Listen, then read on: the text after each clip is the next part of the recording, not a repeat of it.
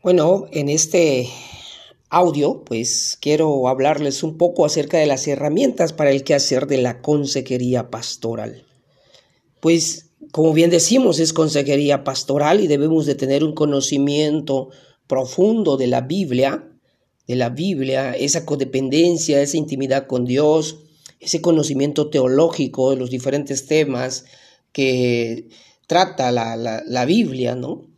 Y por supuesto también la vida de oración, porque también es una herramienta, la fe como terapia o la fe como herramienta, se habla, hay libros acerca de eso, cantos, inventarios de emociones, pensamientos y conductas, eh, libros cristianos, test, preguntas de impacto y bien formuladas, agenda y lugar también, el DMS 5, tenemos que conocer eh, eso, de qué trata el DMS5, los diagnósticos, qué es el estrés, qué es la ansiedad, qué es el estrés postraumático, qué es el estrés agudo, qué es el estrés episódico, qué es el estrés crónico, el rapport, escucha activa, empatía, distancia óptima, ética del consejero.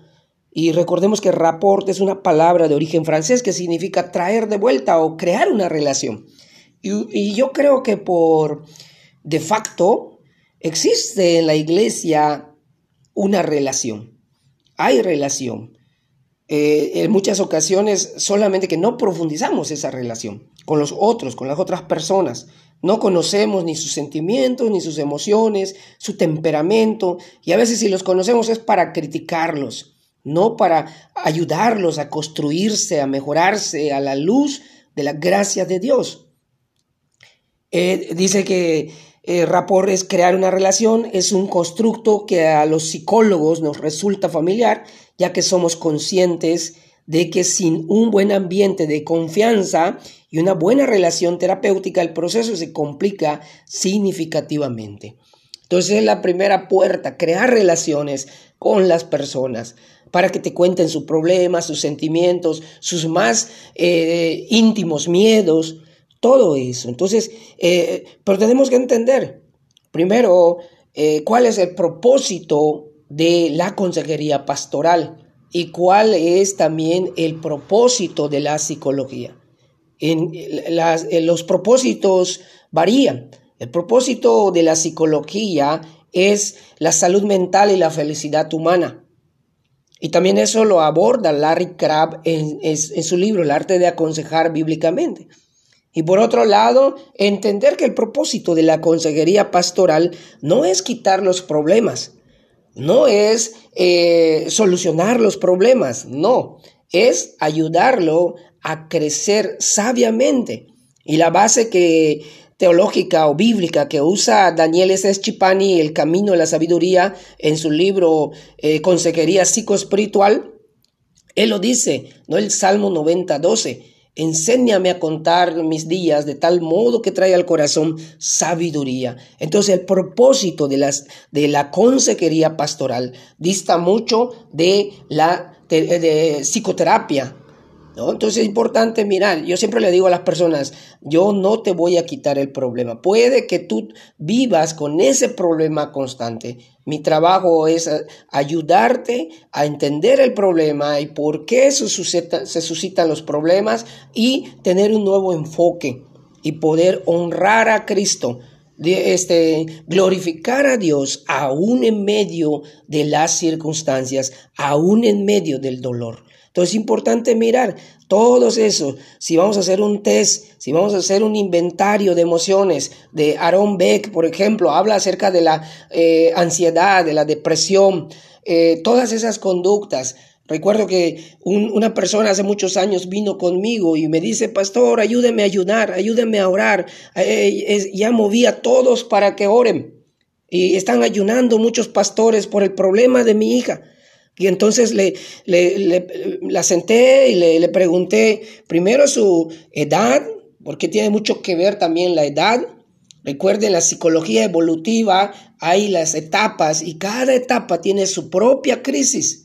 No es el mismo problema de un niño que un adolescente. No es el mismo problema de un adulto de 30, 40 años que la de uno de 45, 65 años. Eso ya es la edad media.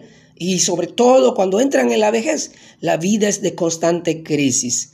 Y como bien dije, la psicología nos ayuda, nos describe esa ciencia que se nos presta. Podemos estudiarla desde una forma muy inteligente y ver, ver que, cómo puede ayudar a comprender desde una perspectiva más profunda también eh, la conducta del hombre y ayudarlos también a la luz de la teología.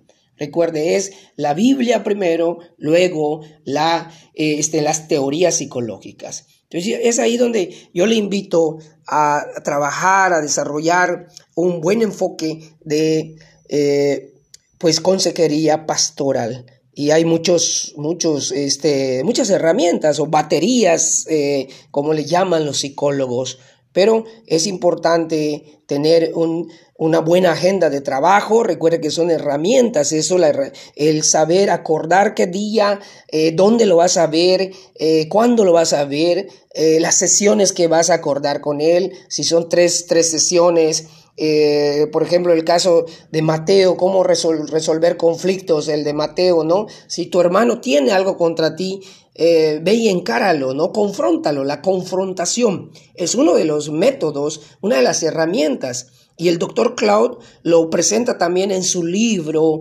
eh, Límites cara a cara, un buen libro también que recomiendo para poder eh, abordar las situaciones de conflictos y poder ayudar a restaurar esa paz, no solamente física, relacional, sino emocional. Entonces son herramientas y con esto ya vamos terminando el, inductivo de este día, de esta semana y mañana pues espero me planteen preguntas y poder ayudarles a comprender un poco más y si quieren material, con mucho gusto también se los facilitamos, como bien dice el pastor Salomón, estamos para servirles en cuanto a los diferentes materiales de estudio de la consejería pastoral más profunda. Recuerden, nuestra intención es solamente despertar conciencia y solamente eh, aportar eh, someros, someros conocimientos, porque en un inductivo no puedes abordar mucho en esto. Entonces, eh, simplemente queremos inspirar, queremos